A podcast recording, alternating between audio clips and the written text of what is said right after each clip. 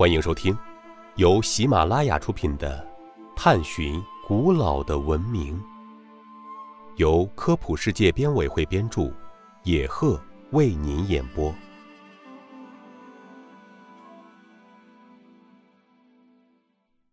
第三十六集：伽利略是如何发明温度计的？伽利略作为一个百科全书式的人物，对医学有着浓厚的兴趣。他在学习医学的过程中，认识到人生病与体温变化有很大关系。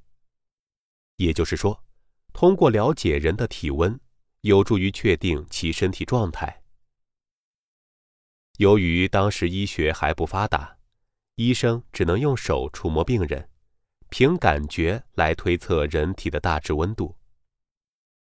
伽利略就想，能不能发明一种可以精确的测出病人体温的仪器呢？一个小孩子的玩具给了他启发。这个玩具据说是古希腊人发明的，其结构是，在 U 型玻璃管里装一半水，将弯管的一端用铅球密封。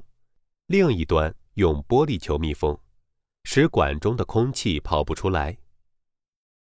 玩的时候，在铅球下加热，U 型管中的水就会向回退缩。移开铅球下的火源，铅球冷却，水就会升到原来的位置。伽利略由此产生了一个想法：为什么不能根据热胀冷缩的现象来制作温度计呢？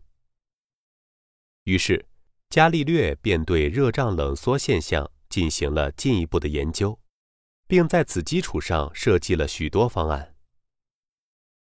一五九三年，伽利略发明了第一支空气温度计。